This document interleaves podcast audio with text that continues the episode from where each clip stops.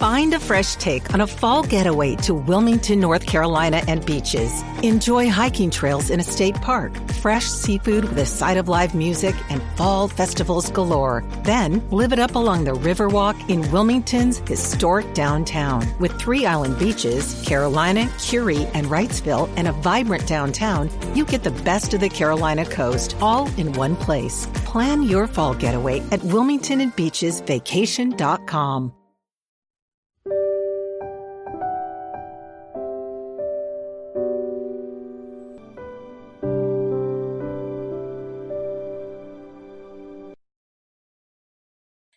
让阅读走进生活，让优秀成为习惯。大家好，欢迎来到小树说，小树陪你一起阅读成长，遇见更好的自己。今天要给大家分享的是，人在临终前三天会出现这个现象，再忙也花两分钟看看。关于生死的问题，从来就不是一个简单的话题。不要说跟孩子讲明白，就是我们自己又能明白几分呢？我们每一个人这一生都不可避免的面临死亡这个课题。今天从医学的角度告诉大家，一个生命临终的过程，人们关于临终的认识普遍有很多误区。我们每一个人都需要了解一些关于临终这个课题的知识，不要给亲人带来不必要的痛苦。一个遭遇车祸的二十二岁男性被送进了监护室，此时的他生命垂危，几乎不能说话。然后在长达三个小时的时间里，医院不允许家人进入病房去看望这个随时会告别人生的孩子。在家人的多番央求下，也只允许一个亲人每隔两小时进去看望五分钟。在漫长的等待中，沮丧的女友只好回家了。父母也抵不住身心疲惫，睡着了。直到护士通知他们病人已经身亡时，才惊醒过来。由于痛惜没能在最后时刻与亲人见上一面，说上几句告别的话，家属的悲痛骤然升温。这还算不上残忍。在最后的日子里，病人常常得被动地接受这样的待遇：一是过度治疗，有些病人甚至直到生命的最后一一息仍然在接受创伤性治疗；另一个极端是治疗不足，也就是说，病人受到的痛苦和不适，直到死亡也没有得到充分的解脱。他们离去的时候，面容定格在扭曲的痛苦之上。在生命的最后几周、几天、几小时里，到底处于什么样的状态呢？一个人在临死亡的时候，体内出现了什么变化？在想什么？需要什么？我们该做什么？不该做什么？怎样做才能让生命以舒适、安详，甚至美丽的姿态终结？临终期一般为十到十四天，有时候可以短到二十四小时。在这一阶段，医生的工作应该从帮助病人恢复健康转向减轻痛苦。一，临终病人感到冷。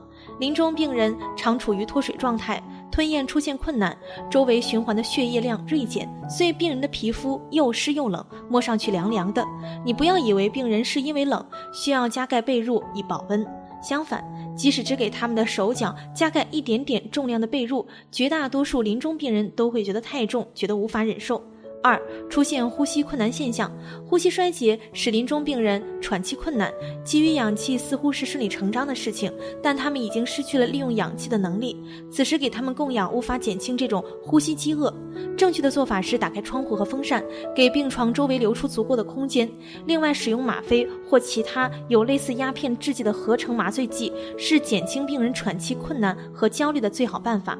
吞咽困难，出现无法进食、饮水状况。当吞咽困难使病人无法进食和饮水时，有些家属会想到用胃管喂食物和水，但濒死的人常常不会感到饥饿。相反，脱水的缺乏营养的状态造成血液内的酮体积聚，从而产生一种止痛药的效应，使病人有一种异常欢欣感。这时，即使给病人灌输一点点葡萄糖，都会抵消这种异常的欢欣感。此时，如果给病人喂食，还会造成呕吐、食物进入气管造成窒息、病人不配合而痛苦挣扎等后果，使病人无法安静地走向死亡。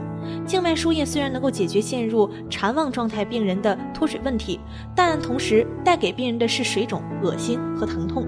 在生命的最后阶段，甚至在死前三个月之久，很多病人与他人的话语交流减少了，心灵深处的活动增多了。这是濒死的人的一种需要，离开外在世界与心灵对话。一项对一百个晚期癌症病人的调查显示，死前一周有百分之五十六的病人是清醒的，百分之四十四昏睡，但没有一个处于无法交流的昏迷状态。当进入死前最后六小时，清醒者仅占百分之八，百分之四十二处于嗜睡状态，一般人昏迷。所以家属应当抓紧与病人交流的合适时刻，不要等到最后而措手不及。随着死亡的临近，病人的口腔肌肉变得松弛，呼吸时积聚在喉部或肺部的分泌物会发出咯咯的响声，医学上称为死亡咆哮声，使人听了很不舒服。但此时用吸引器吸痰常常会失败，并给病人带来更大的痛苦。应将病人的身体翻向一侧，头枕得高一些，或用药物减少呼吸道分泌。濒死的人在呼吸时还常常发出呜咽声或者是轰鸣声，此时可用一些止痛剂，使他能继续和家属交谈或安静地走向死亡。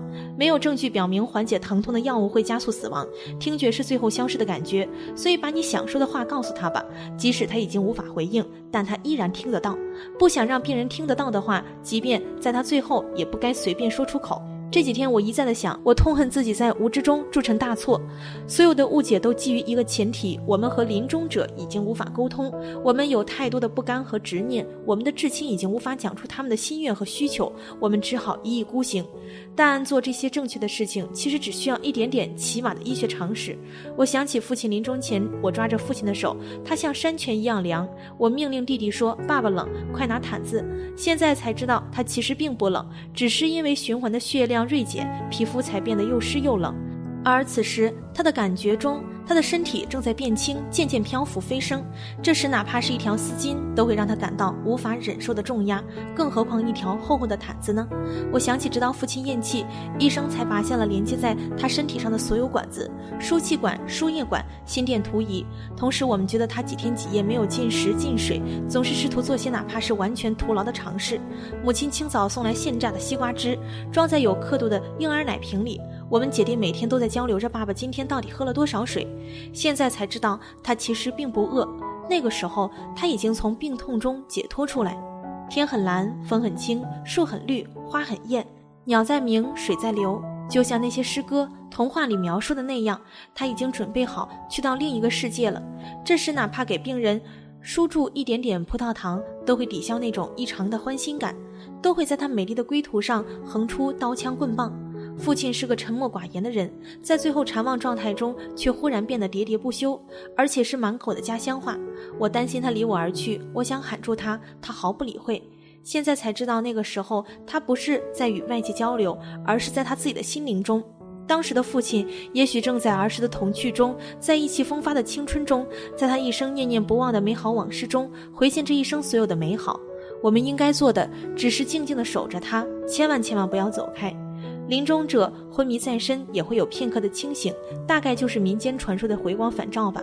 这时候他必要找他最牵肠挂肚的人，不能让他失望而去。我还记得父亲此生表达的最后愿望是要拔去他鼻子上的氧气管，可是我们两个不孝子女是怎样了违拗了他的意愿呢？我和弟弟一人一边强按住他的手，直到他的手彻底绵软。现在才知道，对于临终者最大的仁慈和人道是避免不适当的创伤性的治疗，不分青红皂白的不惜一切代价抢救，是多么的愚蠢和残忍呢？最终，父亲走了，医生下了定论。护士过来做了最后处理，一旁看热闹的病人和家属说：“你们这些儿子女儿，快喊几声爸爸！”可不知道为什么，我竟然一点也哭喊不出来。弟弟也执拗地沉默着，直到现在我才知道，听觉是人死前最后消失的感觉。爸爸没有听到我们的哭泣，不知道他会高兴还是难过。自从我们出生的那一刻起，就要面临死亡，每一个人。我明白，没有人能够逃得开这最终的一刻。只是现在才知道，大自然竟然把生命的最后时光安排的这样有人情味儿，这样合理，这样好，自然而然。是自作聪明的人横加干涉，才让亲人的死亡变得痛苦而又漫长。一天上午，我突然发现我对面的同事泪流满面。一个五十多岁的男人的失态让我诧异，忙问他怎么了。想起了他母亲临终前的情形，他说就像上文描述的那样，觉得母亲冷了，给他穿保暖的衣服，盖厚厚的被子；觉得母亲几天没有进食，不停地给他输液。他母亲很想回家，可他坚持让他住在医院。他自认为尽了孝心，可是没有想到给他带来莫大的痛苦。人总是要死的，带着轻松美丽踏进另一个世界，一定会走得更好。好好生，好好活，最后好好死去，这就是完整的幸福了吧？